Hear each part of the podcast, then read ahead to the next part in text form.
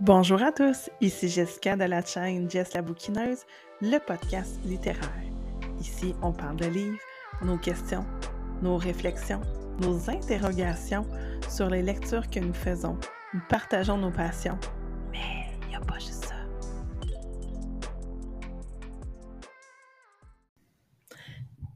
Eh bien, rebonjour sur le podcast. J'ai l'impression que ça fait une éternité que je ne suis pas venue vous enregistrer du contenu. Ben, en fait, c'est pas vrai. C'est que ce contenu-là, j'ai commencé à l'enregistrer il y a des semaines, mais la réalité, c'est qu'au moment où j'enregistre ce podcast, on est au mois de mai, mais probablement serons-nous au mois de juin quand vous pourrez l'écouter. Et je crois l'avoir déjà dit dans un ancien podcast, mais je travaille dans le merveilleux univers du monde scolaire. Alors moi, les mois de mai, juin, c'est comme un méga sprint. Il faut rendre nos évaluations finales, écrire nos bilans de fin d'année. c'est plein d'activités, le ballet finissant, des galas, des activités spéciales à organiser tout clôturer notre fin d'année. Et pour les chanceuses comme moi qui avons un karma, disons, pas très chanceux, faut déménager de local aussi. Donc moi, c'est c'est la réalité à tous les ans depuis que je travaille dans cette école-ci. Je, je déménage de local. J'ai vraiment pas de chance. Donc, ça veut dire faire des boîtes en genre quelques jours, toutes bien étiquetées pour être bien sûr que les déménageurs vont envoyer mes boîtes à mon nouveau local. Et c'est toujours un peu la chasse au trésor quand on rentre à la fin du mois d'août. Il faut toujours partir à la recherche de boîtes qui ne sont plus dans notre local, qui ont été euh, mélangées dans un autre. Euh, donc, euh, ouais, c'est. tu sais, là, le film Trésor national, bah, c'est ça. Le début d'année, quand on déménage et moi, je pensais me sauver d'un déménagement cette année, me disant: «J'ai beaucoup de chance de pouvoir, retourner sur mon poste» et ben non, on déménage. J'ai su ça cette semaine, donc je m'en vais dans un nouvel horizon, un nouveau local, dans mon école. Alors à un mois de la fin d'année, ben, il faut que je fasse des boîtes. Que voulez-vous? Life is life. Donc ça explique pourquoi j'ai pas eu le temps, by the way, de monter le, podcast. Euh, donc, ça fait déjà quelques semaines que vous m'avez euh, moins entendu. J'ai été plus présente en, story sur Instagram parce que c'était moins, euh, c'était moins énergivore. Donc, je, pouvais le, le faire par-ci par-là. Mais là, là, là, là, là, j'enregistre pour vrai un épisode de podcast et je vous dépose ça euh, ben, au moment que vous l'écoutez, c'est parce que c'est déposé. Bravo, Jessica. Donc, et qu'est-ce qui prend aussi de mon temps? Je l'ai, je l'ai mis à, quelques endroits en story. J'ai des, des, gens qui travaillent avec moi aussi pour en faire la promotion, mais j'en ai pas vraiment parlé officiellement et le podcast d'aujourd'hui n'est pas consacré à ça. Si, si c'est le souhait des gens, je vais peut-être enregistrer un, épisode de podcast uniquement pour parler de mon nouveau projet, mais là pour l'instant, je fais juste vous expliquer pourquoi j'étais plus discrète. Petite gorgée de thé absolument nécessaire ce matin. Donc, euh, je travaille sur un projet de boutique en ligne.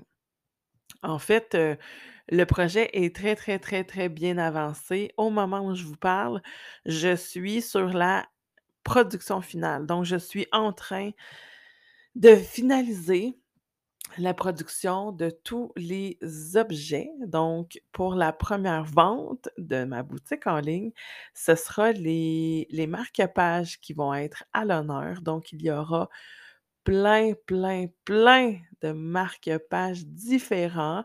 Ça va être, euh, c'est une méga banque, là. Donc il y a beaucoup, beaucoup de stock qui s'en vient.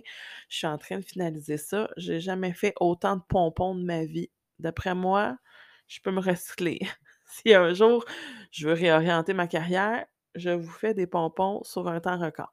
Donc, je suis présentement, c'est ça, en train de faire la production finale pour la vente.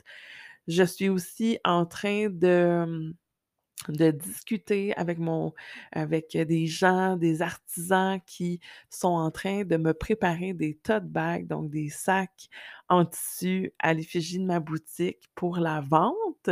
Donc qu'est-ce qui va se passer? C'est que la fin de semaine de lancement de ma boutique en ligne, heu, chaque item acheté donne un coupon de participation pour un tirage. Donc, heu, l'important, ça va être évidemment de, bien, heu, suivre mes actualités pour connaître la date de lancement de la boutique, mais je risque aussi d'enregistrer un podcast pour vous le rappeler. Ça va être écrit sur mes réseaux sociaux. Bref, ça va être écrit un peu partout, mais si vous voulez avoir l'info en primeur, la façon de faire pour connaître la date de lancement de la boutique, ça va être de liker la page Facebook de la boutique. Les premières ventes vont se faire directement sur la page Facebook parce que le site internet de la boutique est toujours en construction et heu, je veux vraiment que le visuel ressemble à ce que j'ai le goût que ça ressemble. Ça se dit pas vraiment ce que je viens de dire, mais c'est vraiment pas important. Ce que je veux dire, c'est que je mettrai pas en ligne le site tant qu'il sera pas genre top notch puis que je vais être sûre que tout fonctionne à merveille. J'ai plein, plein de détails à mettre, heu, en place.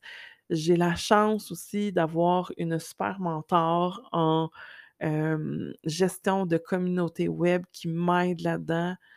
Merci tellement Isabelle de ton soutien et de tes, heu, super suggestions pour m'orienter dans cette, heu, mare et cet univers, heu, qu'est la vente en ligne et la création de sites et de contenus web.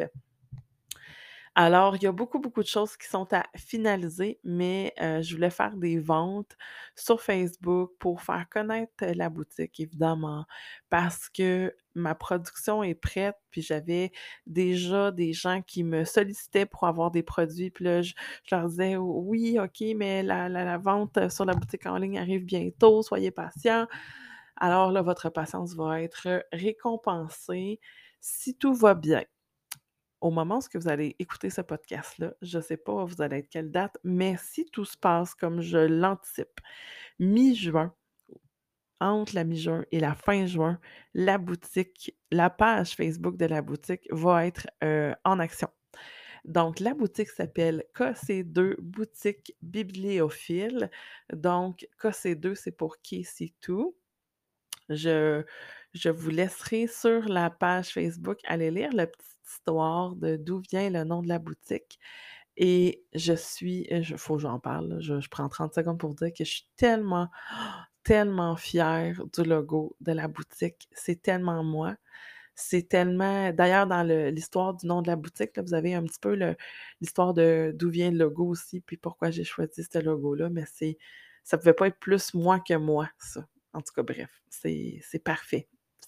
C'est ça. C'est pour ça que j'ai pris le temps de vraiment bien travailler euh, l'identité de la boutique parce que je voulais que quand je la présente, quand je la vois passer sur les réseaux sociaux, c'est moi que je ressente vraiment au plus profond de mes tripes que c'est une partie de moi ça donc je pouvais pas pas prendre le temps qu'il fallait pour bien mettre les choses en place. Donc si ça vous intéresse, heu, d'être, heu, aux premières loges des ventes, parce que d'ailleurs j'ai déjà des modèles de gens qui me connaissent. Il y a des gens qui ont déjà eu droit à certains de mes marque-pages dans des concours que j'ai faits, dans des partenariats que j'ai avec des collaborations, avec des gens de l'univers de Bookstagram, heu et il y a déjà des modèles qui sont déjà presque pré-vendus parce que les gens m'ont dit: «Oh mon Dieu, dès que ça va être en ligne, c'est sûr, je veux ce modèle-là, je veux ce modèle-là».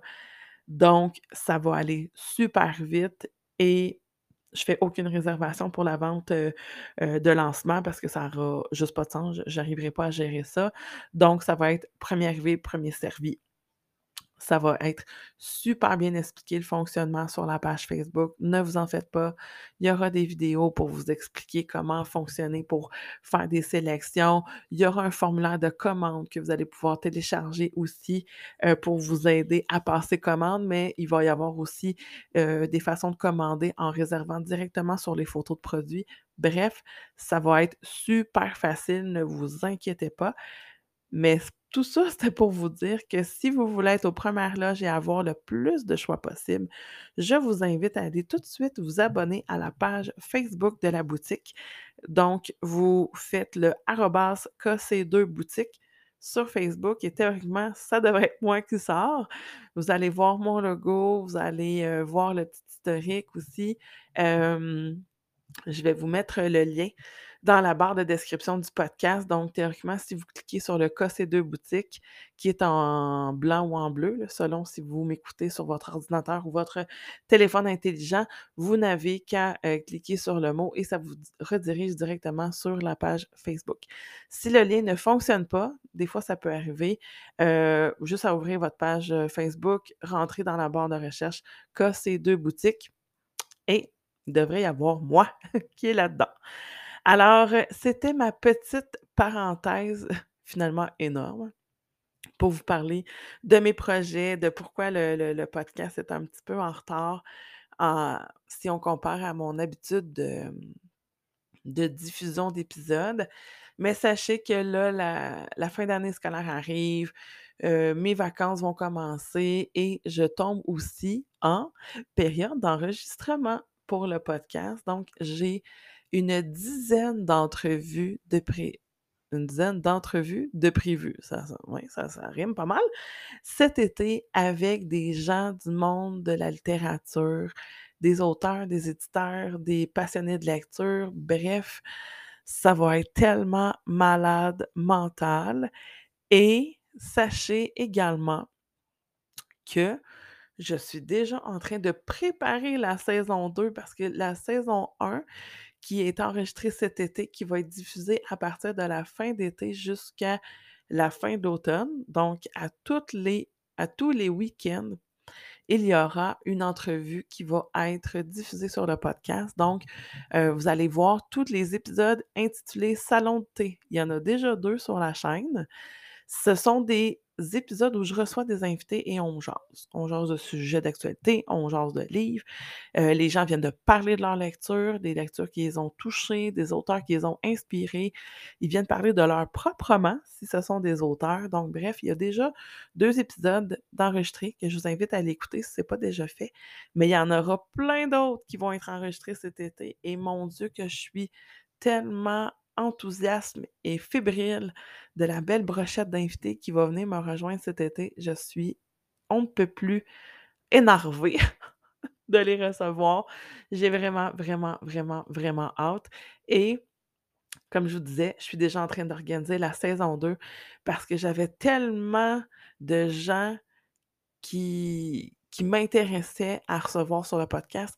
J'ai pas été capable de, mettre tout le monde dans la même session d'enregistrement.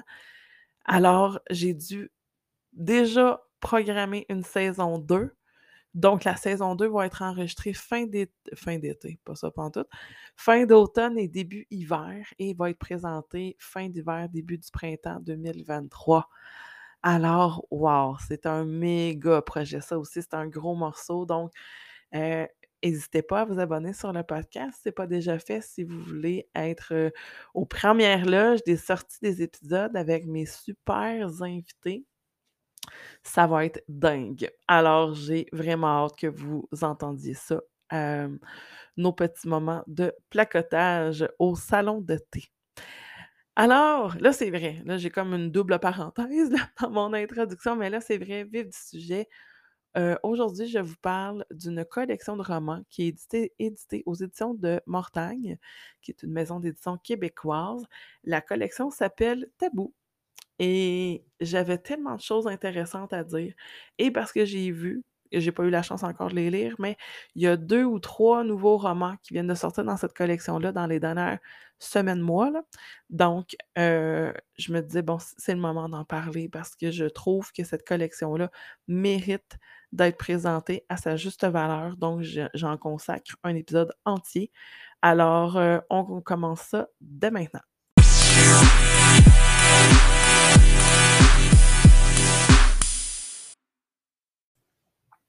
Alors, Collection Tabou, éditée aux éditions de la Mortagne, de Mortagne, qu'est-ce que c'est? C'est une collection qui traite de sujets tabous. On il y a pas de surprise dans le nom de la collection, mais ça veut tout dire. Donc, ce qu'on s'attend et ce qu'on reçoit quand on s'intéresse à cette collection-là, c'est que chacun des tomes parle d'un sujet tabou. Un sujet d'actualité sociologique, de problématiques sociologiques, de trauma, de les sujets sont vraiment, vraiment diversifiés. D'ailleurs, si vous avez jamais lu aucun tome de cette collection-là, parce que c'est une petite collection de 62 volets, il y a 62 61 ou 62? Je crois 62, le dernier qui vient de sortir.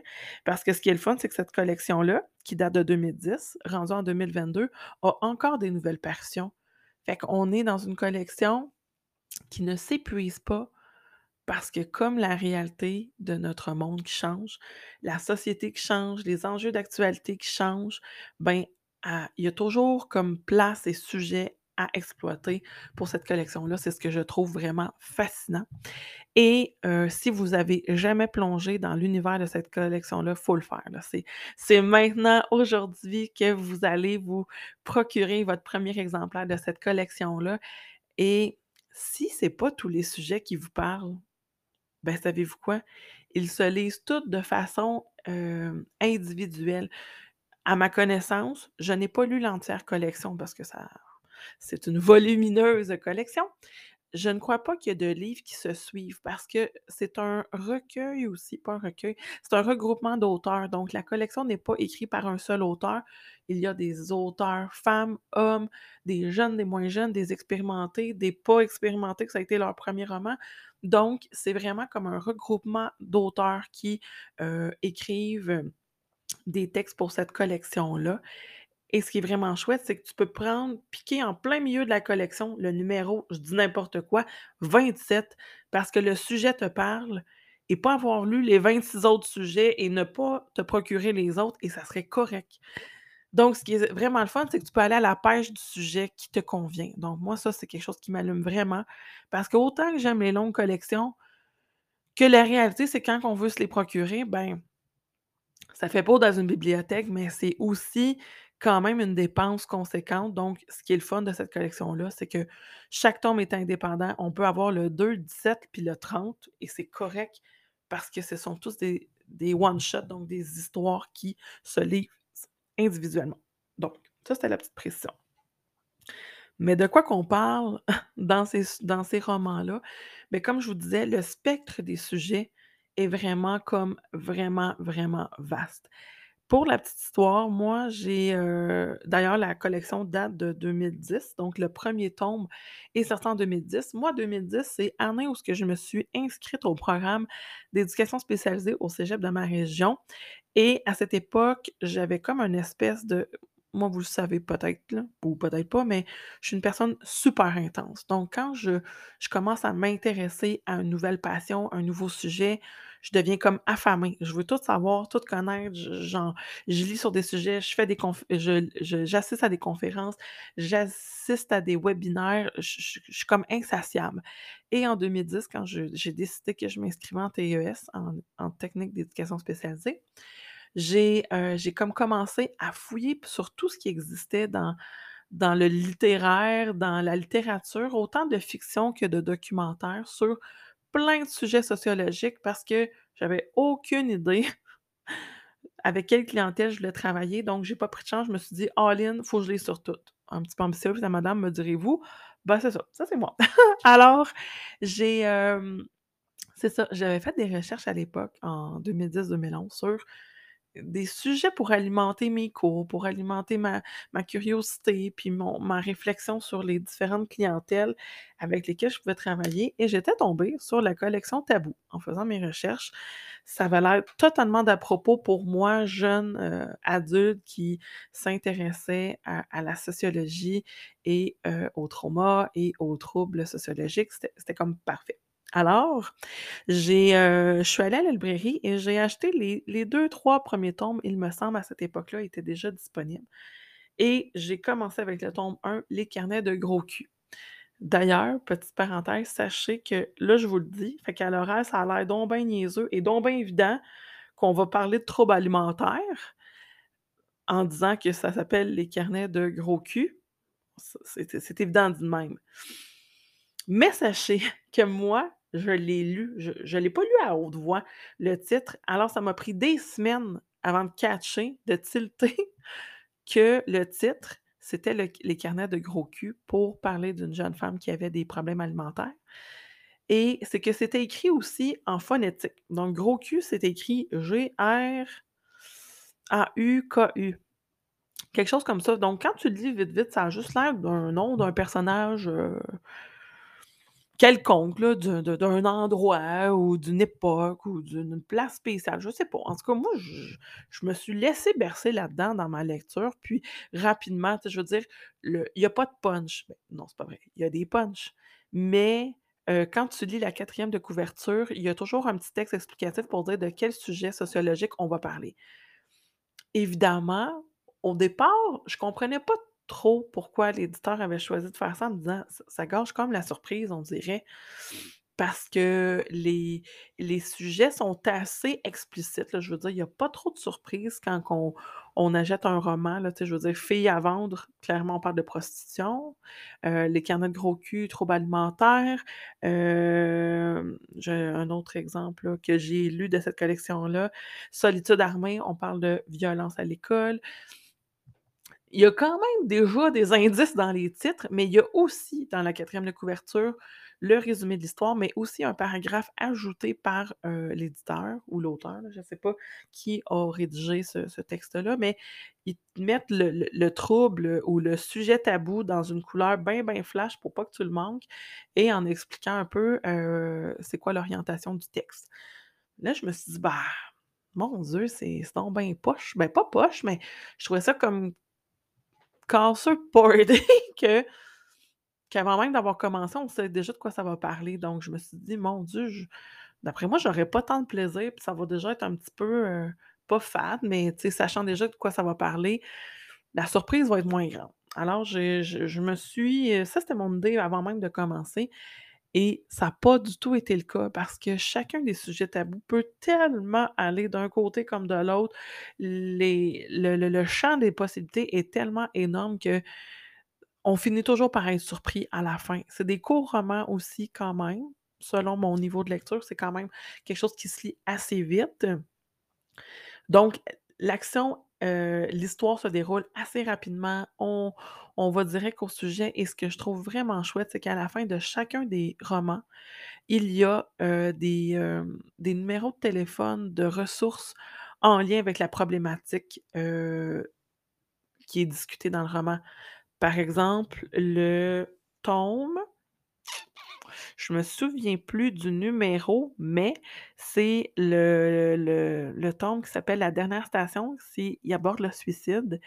Et à la fin du roman, ben, il y a les références connues de Centre, de prévention du suicide de l'île de Montréal, SOS Suicide, Info Social. Donc, il y a toujours des numéros de téléphone, des ressources aussi Internet en lien avec la problématique qui est discutée dans, dans le roman. Donc, c'est pas juste un roman pour un roman. C'est à la limite un outil d'intervention ou un outil de sensibilisation, un outil d'éducation. Et moi, c'est ce qui me plaît tellement dans cette collection-là parce que je suis une lectrice de lire pour lire, pour me décrocher du quotidien, pour penser à autre chose, de la fiction, doudou, pour me faire du bien. Je suis ce genre de lectrice-là. Mais je suis aussi le genre de lectrice qui aime joindre l'utile à l'agréable et qui, comme intervenante, j'aime ça aussi pouvoir proposer des lectures à des clients qui font du bien. Donc, le sujet, que le message est un petit peu plus subtil quand on est en, en genre de parabole, disons, ou en, quand l'espèce de leçon morale qu'on apprend, elle est un petit peu plus réfléchie, puis il faut vraiment s'attarder pour comprendre. Mais j'aime aussi que le message soit bien clair. Rappelez-vous que quand on travaille avec la clientèle qui sont en souffrance, que ce soit de façon léger, moyen, élevé, intense, ça n'a pas d'importance c'est qu'à un moment donné, le deuxième niveau de compréhension, il est un petit peu moins là. Tu sais, quand on va moyen, bof, un petit peu plate, que c'est pas notre meilleure passe d'année, on n'a pas l'énergie de chercher le double sens et le sens caché des textes, mais pas pantoute. On veut du concret clair. Et dans la collection Tabou, on passe pas par quatre chemins. Assez que j'ai lu, moi, un, des, un des romans de cette collection-là qui s'appelle Le Secret, je crois, qui parle de l'inceste. Euh, cœur sensible à ce sujet-là, pour vrai, je pense que j'ai quasiment le goût de vous dire abstenez-vous, dans le sens où ce que moi, personnellement, qui n'a absolument pas vécu cette situation-là dans ma vie, c'est tellement bien écrit que j'en ai eu mal pour le personnage. Bon, me direz-vous, je suis un peu sympathique peut-être et que je vis les émotions à travers, pardon, à travers les, euh, personnages, mais c'était intense comme ressenti. C'était bien écrit, je veux dire, il n'y avait pas de place euh, à l'interprétation. Il y a des scènes crève-cœur, il y a des scènes dérangeantes d'ailleurs. Cette collection-là, en bas de 14 ans, je la recommande plus ou moins. Il peut y avoir un filtre de fait par les adultes parce qu'il y a des sujets que je pense qui sont d'actualité, que c'est important que les adolescents commencent à entendre dès 11-12 ans.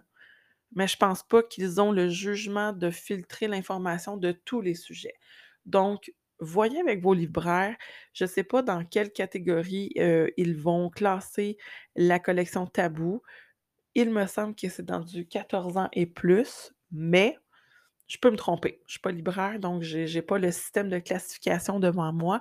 Mais sachez qu'en bas de 12 ans, je recommande très peu, sauf si c'est une lecture qui est accompagnée par un adulte, qui a un retour de fait avec un adulte ou un intervenant.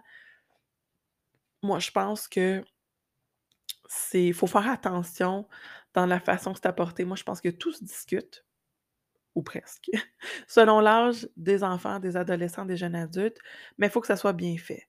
Et ce serait dommage qu'un si bel outil qui est cette collection-là soit mal utilisé. Donc, soyez quand même vigilants. Si vous n'êtes pas sûr que la lecture euh, pourrait être adéquate pour votre enfant, validez avec votre libraire. Puis eux, c'est vraiment c'est vraiment eux les, experts euh, dans la classification. Ils ont souvent beaucoup lu, fait qu'ils ont sûrement un libraire proche de chez vous qui va avoir lu un ou plusieurs tomes de cette collection-là, qui va pouvoir vous euh, référer. Mais moi, mon avis absolument personnel, moi, je pense qu'en bas de 14 ans, c'est pas, euh, c'est pas adéquat tous les titres. Il y en a qui vont l'être, mais d'autres que ça va être un petit peu moins adéquat. Donc, ça, c'était ma, ma petite euh, parenthèse. Vous savez, moi, je pars, je reviens. Faut que je revienne un jour.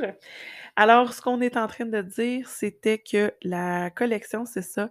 Euh, quand je l'ai découverte en 2010, c'était dans le but de me, de me renseigner pour euh, vraiment un, un, objectif pédagogique. Je voulais m'enrichir de connaissances. Je le lisais vraiment avec des yeux d'intervenante. C'était pas pour me, me divertir ou pour euh, apprendre personnellement, c'était vraiment dans une quête de savoir professionnel. Alors, j'ai euh, commencé les carnets de gros cul, qui était le, premier euh, de cette collection-là qui a été édité. Est-ce que je me souviens qui a écrit ce premier-là? Non, mais vu que je vous le mets en barre de description du podcast, il me semble que c'est Sophie Girard, mais je ne suis pas assez sûre.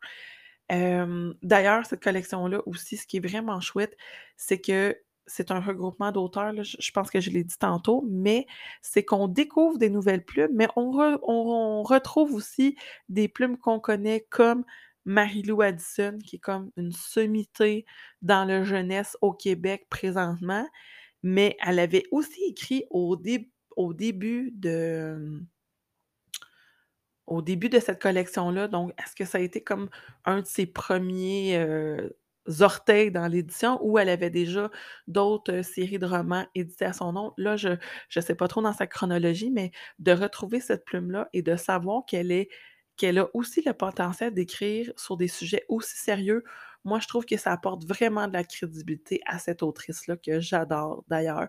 Autant son est vraiment tellement drôle. Si vous la suivez pas là, sur les réseaux sociaux, allez voir ça. Elle est vraiment drôle. Euh, sur les réseaux sociaux. Puis d'ailleurs, j'ai vu une story passer où ce que elle disait euh, les 7-8 fun facts les plus drôles que j'ai vus en Salon du Livre, parce qu'elle est autrice, donc elle présente ses romans en Salon du Livre, et elle et Marie Potvin se font, l ça a l'air que les lecteurs se trompent toujours entre elle et Marie Potvin. Je je sais pas trop ça sort d'où, parce que physiquement, ils se ressemblent pas. Ils ont, heu, leur nom commence par M-A, c'est, non, ben, Marie, en fait, là, donc Marie Potvin, Marie-Lou. C'est peut-être là que que vient les gens qui se confondent parce qu'ils voient juste le titre et le nom de l'autrice, donc elle se trompe peut-être. Mais en tout cas, bref, en tout cas, j'ai trouvé ça très drôle parce que je je discute de temps autre aussi avec Marie Potvin, puis, heu, elle aussi, elle a eu vent comme de cette information-là, mais en tout cas, bref, c'était très drôle. C'était tout ça pour vous dire que Marie-Lou Addison, c'est vraiment une personne chouette à suivre sur les réseaux sociaux.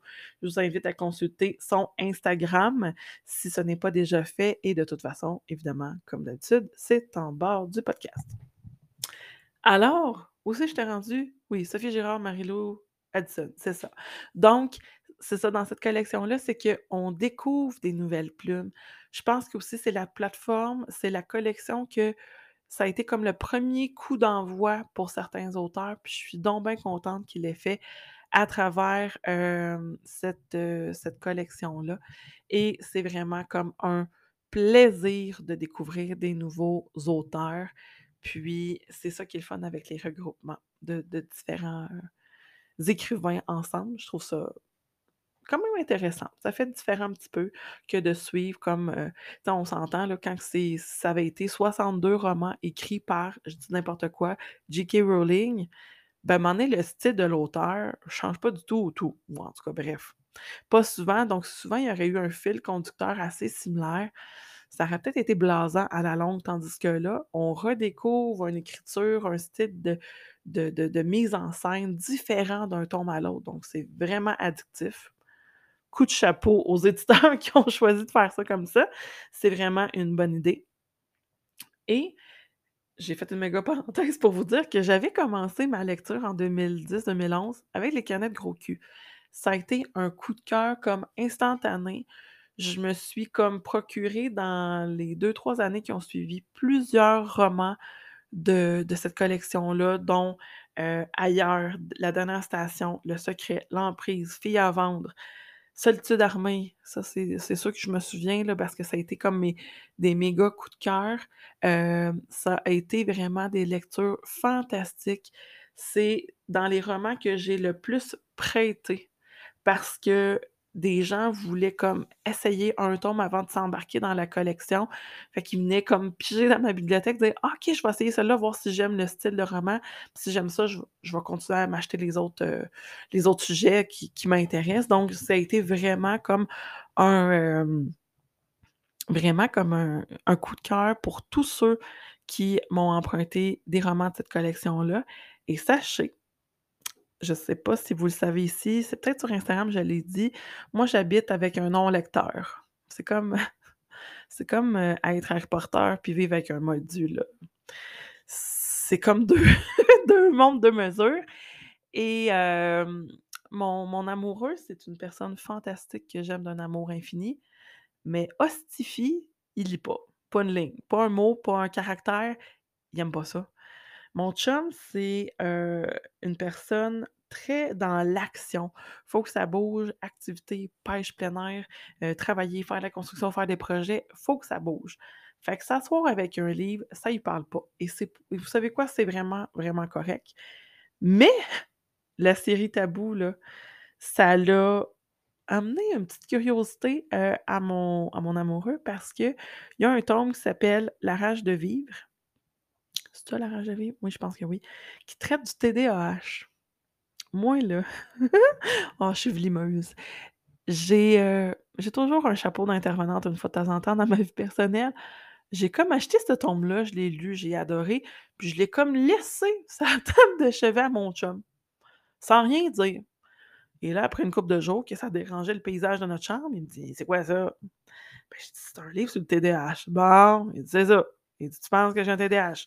Ben, j'ai dit: «Pas pantoute», mais dit: «Je l'ai lu, puis je dis: "Je trouvais que le personnage, il me faisait penser à toi avec ses mille et un projets." Je dis: «Essaye-le donc voir si tu aimes ça, tu sais, mais si tu aimes pas ça, c'est pas grave, redonne-le-moi puis ça finit là». Mon chum commence la lecture de ce roman-là et je suis fière de vous dire que c'est un des 5 seuls romans qu'il a lu dans sa vie Et il a pas haï parce que le personnage lui parlait.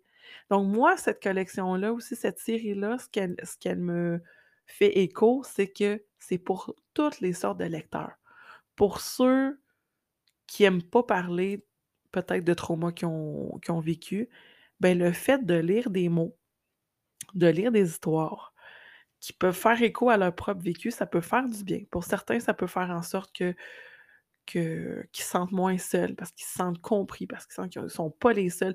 D'ailleurs, sachez que plusieurs des romans sont inspirés d'his d'histoires vraies. Je sais que dans cette collection-là, il y a certains auteurs qui ont, heu, eu des témoignages de gens qu'ils connaissaient ou de de gens qui ont voulu s'ouvrir sur des sujets pour inspirer leur écriture. Donc, sachez que ça a été, hem, c'est bien documenté. C'est pour ça que c'est aussi bien écrit parce que c'est pas n'importe quoi. Je sais qu'il y en a certains qui ont pris des consultants aussi en en intervention puis en thérapie. Donc pour vrai, c'est vraiment bien fait. Pour certains, ça fera pas du bien, soyons très honnêtes. Quand on parle de lecteurs qui ont peut-être eux-mêmes vécu des traumas, il y en a pour qui que ça va être trop vif la douleur puis que ça fera pas du bien. Sachez qu'il faut s'écouter là-dedans. Moi, personnellement, il y a des sujets qui me touchent trop personnellement que j'ai eu un malaise à lire. C'était correct. Ça, c'est le bout qui m'appartient, mais il y a au contraire d'autres sujets qui m'appartiennent pas, qui m'ont fait vraiment du bien, puis ça a été chouette de lire, puis ça a été, heu, vraiment comme addictif de de rentrer dans dans ces histoires-là.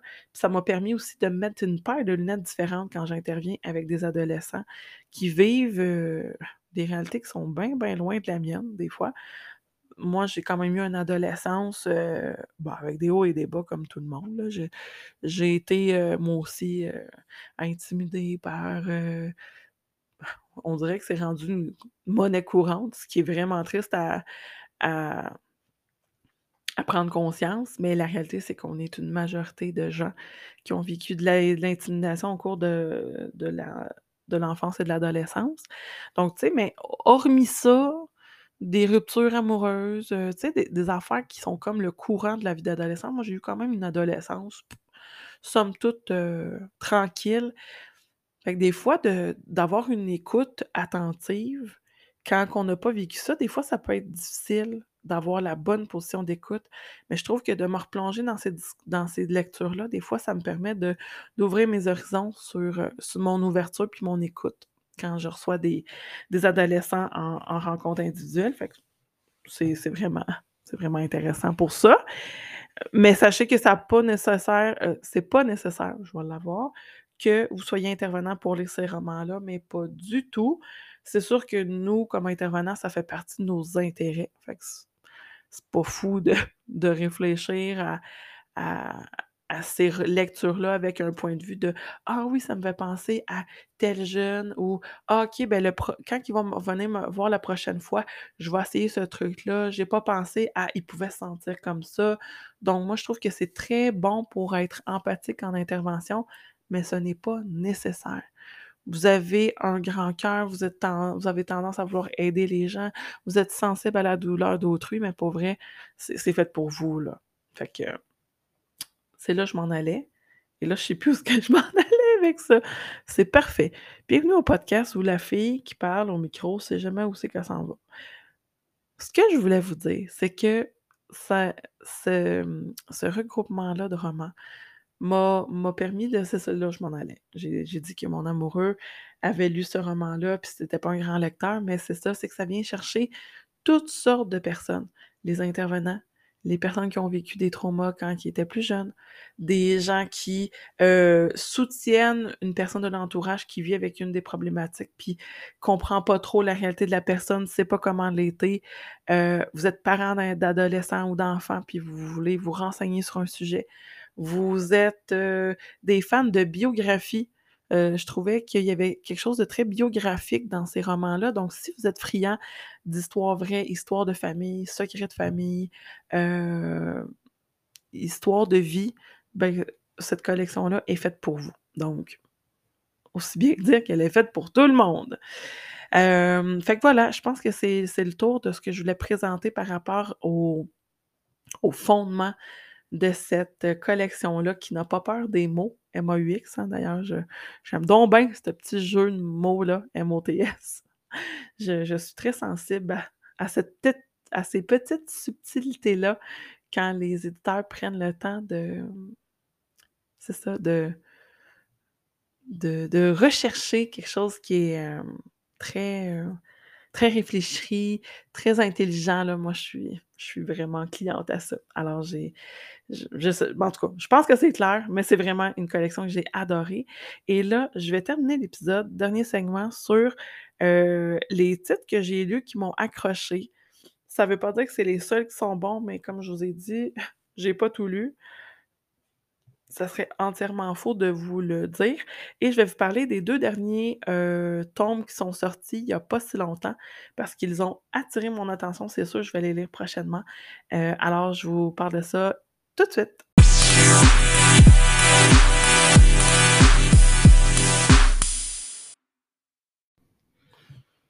Alors qu'en est-il des tomes que j'ai déjà eu, heu, la chance de lire? Comme je vous en ai nommé certains, dans la première, partie de l'enregistrement, j'ai, quand même, une dizaine, si c'est pas une quinzaine de titres que j'ai eu la chance de lire dans cette, série-là, donc qui est toujours la série Tabou, éditée, chez La Mortagne. Et j'avais le goût de vous parler de deux trois titres qui m'ont particulièrement, touchée, que ce soit par le sujet, par le style de l'autrice, par le personnage que, je trouvais attachant ou que je trouvais, tellement réaliste. Parce que c'est ça qui ressort de de tous ceux que j'ai lus jusqu'à présent, peu importe l'auteur, c'est le réalisme de des événements. Donc oui, on est dans de la fiction, on se rappelle, c'est pas autobiographique, c'est pas biographique non plus, mais c'est c'est teinté vraiment de réalisme, et je dis ça parce que j'ai déjà eu de des clients qui ont vécu des situations similaires, partiellement ou totalement et pour avoir été aux premières loges de situations, pour m'avoir fait raconter des situations par des clients, je trouvais que c'était teinté, d'un réalisme vraiment fantastique et c'est moi personnellement, c'est ce qui m'a fait vraiment accrocher. Donc les titres que j'avais envie de vous parler, le premier c'est, ben, j'ai goût commencer avec le tout premier que j'ai lu qui est Les carnets de gros cul. Je l'ai aimé parce que c'est sûr qu'au travers de l'histoire de, si je me trompe pas, c'est Manon ou Carole, je me souviens plus, mais en tout cas le le personnage principal qu'on suit qui, pour qui on va lire les carnets. Donc c'est, le sujet, c'est les troubles alimentaires et je trouvais ça aussi important qu'on l'aborde sous forme générale. Pas juste l'anorexie, pas juste la boulimie, pas, un trouble en particulier. D'ailleurs, dans la série Tabou, il y a aussi un tome sur, l'hyperphagie et un sur l'anorexie. Donc, ils sont qui sont tous les 2 des problématiques alimentaires. Donc, on l'a traité plus loin dans la série de façon comme individualisée, mais là, dans le premier tome, on voyait comme l'aspect des troubles alimentaires en général. Ce que je trouvais bien aussi, c'était de voir que parfois un trouble alimentaire, c'est pas linéaire. Donc, on peut surfer aussi entre des vagues de d'hyperphagie, de boulimie, d'anorexie, heu, la perception dé déformée de soi, l'image corporelle erronée. Donc, je trouvais ça vraiment, heu, je trouvais ça complet et je trouvais ça le fun qu'on le voit au travers ben, c'est toujours au travers de la personne qui est en guillemets, «victime», donc la personne qui vit la difficulté, qui vit la situation taboue. Donc de le voir, et d'être dans la tête de la personne qui vit cette situation-là, c'était vraiment particulier. J'ai bien aimé, parce qu'au moment où je l'ai lu, j'étais jeune adulte et je me souviens que au début de de ma vie de jeune adulte, mon image corporelle, mon image, mon estime de moi, c'était c'était vraiment, vraiment important. L'image que je projetais, heu, auprès des autres, c'était vraiment important. Donc je me suis beaucoup retrouvée à au travers du, hem, du personnage de de Manon et heu, j'ai eu la chance de ne pas vivre personnellement d'épisodes d'anorexie ou de boulimie parce que j'envie, heu, cette situation-là, mais à personne parce que c'est d'une grande détresse psychologique, on on va se le rappeler, même si, la communauté et la société nous renvoient que l'image de la minceur, c'est ce qui est recherché, ce qui est encouragé, l'objectif à atteindre.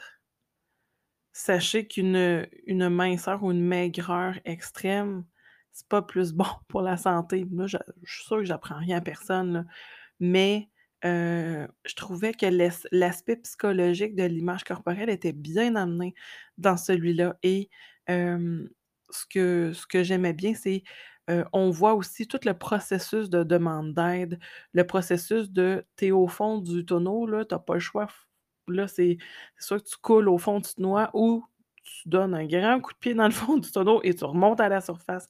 Donc j'ai vraiment trouvé ça intéressant dans ce premier tome-là de la série et heu, comme je vous disais, il y a eu une première édition. La couverture a été refaite. Heu, là, je n'ai pas le visuel, heu, des 2 devant moi, mais j'ai vu les 2 heu, rouler, sur les plateformes de commande de livres en ligne. Donc que ce soit l'un ou l'autre, j'imagine que le texte original est demeuré. On me dit que ça a été adapté aussi pour la France. Le titre est un petit peu différent, donc pour, auditeurs français qui écoutez le podcast, sachez que si vous allez sur le site des éditions de la Mortagne, vous pouvez trouver la version originale québécoise, mais qu'il existe aussi une adaptation, pour la France, mais je n'ai pas les informations de quelle maison d'édition française a, a adapté ce premier tome-là pour, pour vous français. Alors, en faisant vos petites recherches, c'est sûr que vous allez trouver facilement. Alors ça, c'était pour ma première lecture qui m'a vraiment marquée. En plus, c'était la première, fait qu'on dirait que c'est vraiment celle que je me rappelle le plus parce que c'est ce qui m'a fait comme embarquer, fois 1000 dans dans cette collection-là. C'est pas nécessairement le titre que j'ai le plus aimé, mais c'est vraiment celui qui m'a le plus marqué. D'ailleurs, là, j'ai parlé un petit peu aussi d'image corporelle avant qu'on change de sujet.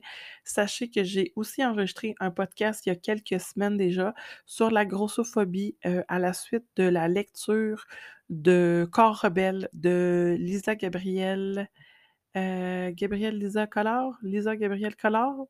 Bref, tout ça est dans le podcast, juste à retourner sur le menu principal de ma chaîne et vous allez trouver ça, heu, pas très loin, heu, dans les épisodes précédents. Si le sujet vous intéresse, je vous invite fortement à aller écouter cet épisode-là. Alors, on revient à notre, heu, sujet du jour. Dans les autres, dans les autres sujets qui m'ont beaucoup marquée, je l'ai nommé tantôt, puis je vais pas trop en revenir là-dessus, mais il y avait Le Secret, qui parle d'inceste. Ça, c'est, mettons, dans la catégorie de celui qui m'a le plus perturbée, mais je l'ai tout lu, j'étais comme avare de connaître comment allait se finir l'histoire parce qu'il y a des bouts, comme je vous disais, qui ébranlent nos valeurs et j'avais comme besoin de me dire: «Ah, absolument, faut qu'il y ait un happy end, faut que ça finisse bien, faut qu'on trouve une solution pour cette situation-là». Fait que pour vrai, si vous avez le cœur solide puis que vous êtes pas trop sensible, je pense que c'est important de le lire parce qu'on on en ressort quand même en paix. Mais si vous êtes, heu, nouvellement maman, que vous avez les hormones dans le tapis, heu, c'est peut-être pas peut-être pas le bon moment pour lire ça, mais hem, je vous le dis, c'est écrit avec brio, là. Je veux dire, l'auteur, de ce de ce de ce tome-là, c'est du génie. Comment amener ce sujet-là de façon réaliste, je crois, mais en même temps demeurant avec beaucoup de respect et de bienveillance. Moi, j'ai adoré, même si c'est celui qui m'a le plus marqué. Alors pour, heu, Le Secret, ça, c'est un autre que j'ai beaucoup apprécié, même si un peu difficile à lire par moment. J'ai aussi beaucoup aimé Filles à vendre. Ça, personnellement, je crois que c'est celui que j'ai le plus apprécié. Filles à vendre pas porte évidemment sur la prostitution et sur le proxénétisme. C'est, c'est un génie d'écriture parce qu'on le sait qu'on s'en va vers ça. Je vous dis, il y a un spoil. Toutes les tombes, on sait de quoi ça parle. Le titre est un peu révélateur et c'est écrit en arrière aussi du roman dans la quatrième de couverture. Mais on le voit pas tant venir, le bout de recrutement, le bout où ce qu'on passe de vie très, normale à comment ça se fait que je me ramasse où ce que j'ai plus trop le contrôle sur mes actions, je suis en état de consommation, on m'oblige à avoir des relations sexuelles avec des gens qui ont de l'argent, argent que j'ai pas le choix de faire parce qu'il faut que je «paie» entre guillemets la personne qui m'entretient, donc le le proxénète que pour qui j'ai des sentiments. Bref, c'est vraiment, vraiment, vraiment bien fait et j'ai beaucoup aimé la fin. C'est bien fait. J'ai vraiment adoré. Si vous avez aimé la série Fugueuse, série culte, heu, qui est interprétée par, heu, Ludivine Reding, qui a eu, heu, un franc succès au Québec, heu, je pense que ce tome-là est vraiment fait pour vous. Moi, j'ai adoré. Heu, ensuite, heu, qu'est-ce que lequel que je je voulais vous parler? On a dit Filles à vendre, les heu, oui, donc le prochain, c'était, Solitude armée que je vous ai nommé aussi, en première partie, qui porte sur la violence à l'école. Évidemment, là, c'est mon chapeau d'intervenante qui, qui était, sollicité. Je suis, intervenante psychosociale dans une école, donc c'est sûr que, de prendre doublement conscience que c'est une réalité qui existe, c'est à la fois, rafraîchissant, pas dans le sens où ce que ça fait du bien, mais dans le sens où ce que c'est bon de se le remettre en perspective parce que des fois, le nez collé sur notre réalité, on oublie, ce qui peut se passer. J'ai la chance de travailler dans une école heu, situé dans un quartier relativement paisible, où on a une, une cote de défavorisation assez faible. Donc, je veux dire, on on est dans un milieu choyé, soyons-en très conscients. Donc, on a, heu, quand même, heu, des services, des parents qui sont présents, des élèves motivés, ça ça va relativement bien. Ça veut pas dire qu'il existe pas de problème et c'est là où c'est le danger de s'asseoir un peu sur nos lauriers puis de voir que tout va bien. Ben non, il y en existe des de la souffrance, puis c'est souvent de la souffrance très silencieuse. Donc, violence à l'école sur solitude armée, c'est celui où la fin m'a le plus surprise et la fin, je suis comme faite: «Heu, ben non, voyons donc, c'est ça qui arrive?» Ça a été comme celui à date que j'ai lu qui était le plus surprenant. Donc, c'est pour ça que je le mets dans mon palmarès de lecture pour cette collection-là. Et le dernier que je voulais vous parler absolument, c'est La dernière station. C'est le, tome qui porte sur le suicide. Suicide qui est une cause que je porte euh, avec le plus grand des bonheurs. On va dire ça comme ça parce que je suis contente d'avoir la facilité d'en parler maintenant. Je suis contente de pouvoir euh, en faire la promotion de tout l'aspect de la santé mentale qui est important de de d'apprendre à demander de l'aide. Je suis heureuse aussi d'être une intervenante sur qui les jeunes peuvent compter quand ça va pas bien. Quand, j'étais adolescente, j'ai perdu mon meilleur ami, parce qu'il s'est enlevé la vie. J'avais à cette époque 16 ans. Donc, vous pouvez vous imaginer que perdre son meilleur ami à l'adolescence, en fait, peu importe l'âge, c'est quelque chose qui est monstrueux. C'est pas monstrueux dans l'événement en tant que tel, mais dans tout ce que ça représente, les amis. C'est ça a été vraiment un moment super difficile pour moi et heu, j'ai même hésité avant de le lire parce que je savais, hein que le roman allait porter là-dessus, puis je me suis dit: «Off, j'ai-tu le goût de retourner là-dedans? J'ai-tu le goût de de faire écho à mon propre vécu puis de ressas de ressasser ça?» des fois, ça me tente pas. C'est vraiment correct dans le sens où ce faut se respecter là-dedans, là. On n'est pas toujours obligé d'être dans le grattage de bobos de notre enfance et de notre jeunesse, mais pas du tout. C'est correct d'être bienveillant envers soi-même et je me suis vraiment posé la question si j'avais le goût de retourner là-dedans. Puis all-in, je me suis dit: «Je le commence, au pire ça marche pas, j'arrête puis c'est tout» et je l'ai lu en entier. Ça s'est super bien passé et même, heu, j'ai senti quand même le message d'espoir. Heu, tu sais, on n'est pas, heu cette collection-là, Le Tabou, c'est pas là pour faire du sensationnel ou pour, faire peur, mais pas du tout. Je pense qu'au contraire, chacun des tomes est là pour, oui, faire un petit électrochoc, ben, c'est des sujets tabous, mais il y a quand même quelque chose d'espoir, de qui nous permet d'espérer que même quand que ça va pas si bien, ça peut bien finir. Puis il faut être patient, puis il faut redoubler d'efforts, puis il faut être bienveillant envers soi-même. Mais moi, j'ai vraiment c'est celui-là où j'ai senti le plus grand message d'espoir. Peut-être parce que c'est une cause, comme je vous dis, que je porte, depuis des années, puis que je trouve donc important d'en parler.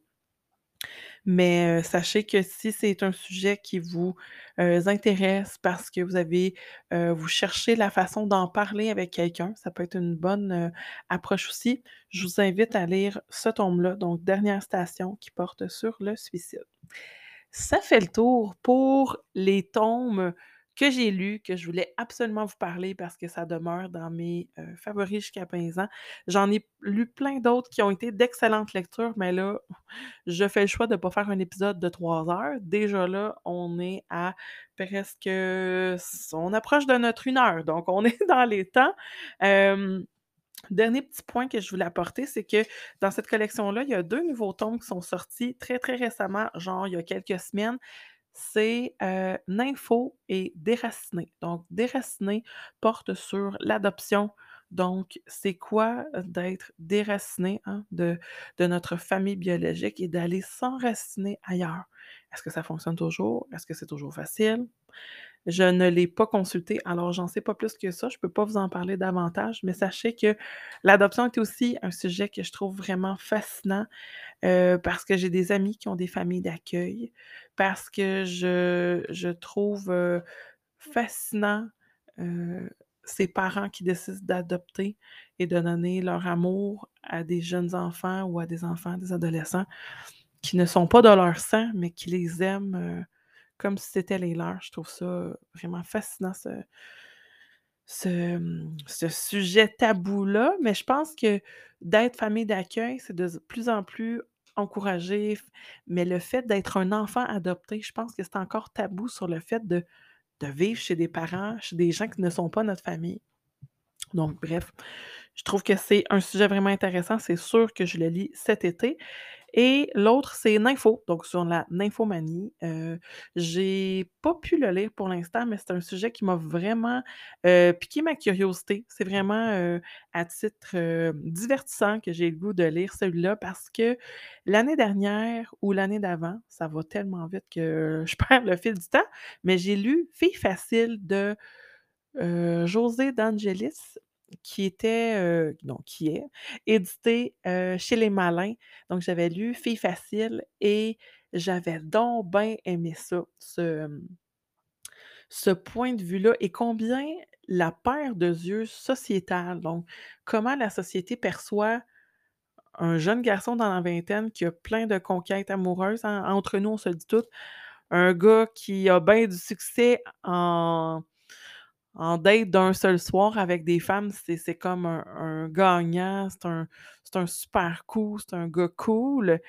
Mais une fille dans la vingtaine qui a beaucoup de succès dans des rencontres d'un seul soir et qui, heu, dit ouvertement qu'elle aime le sexe, puis qu'elle est très, heu, active sexuellement, combien la paire de de yeux et la paire de lunettes change face à la même situation, mais juste parce que c'est un homme ou une femme, on voit ça bien, bien différemment. Donc, je, je trouve ça intéressant aussi parce que je fais, heu, dans dans mon travail à l'école, heu, je participe aussi aux formations et aux ateliers sur l'éducation à la sexualité et hem, ça m'est déjà arrivé de me faire poser comme question: «Je suis-tu normale?» parce que j'ai de grands besoins de relations sexuelles parce que j'y pense souvent. Tu sais, on s'entend, les adolescents, les hormones dans le tapis, là, c'est la sexualité est très, très présente. On est dans le développement, la découverte de la sexualité, donc c'est tellement normal, mais il y a des gens aussi pour qui le profil des femmes que rendues à l'âge adulte, ça va être encore ce ce grand, grand besoin, ce grand, grand désir-là, cette grande intensité-là.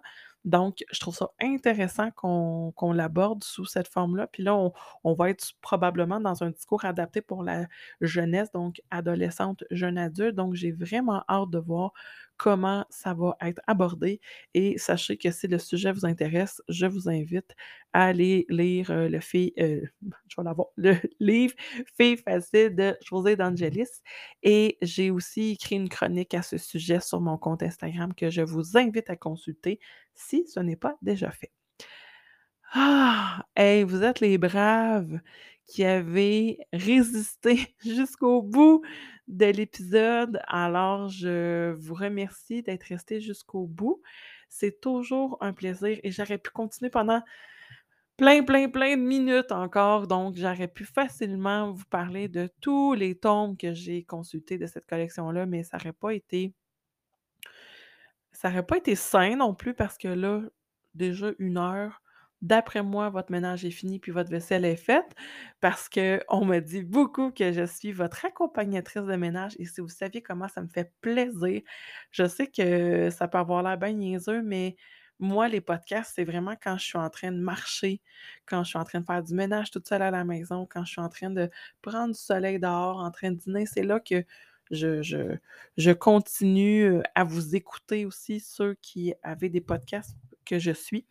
Donc je suis contente de savoir que je fais partie de cette famille-là des des animateurs de podcasts qu'on suit, heu, dans notre quotidien. Donc hésitez pas à m'écouter pendant votre ménage, puis venez me le dire. Pour vrai, ça me fait full plaisir de l'entendre. Il y a y a aucune, heu, aucune gêne à avoir. Venez m'écrire ça.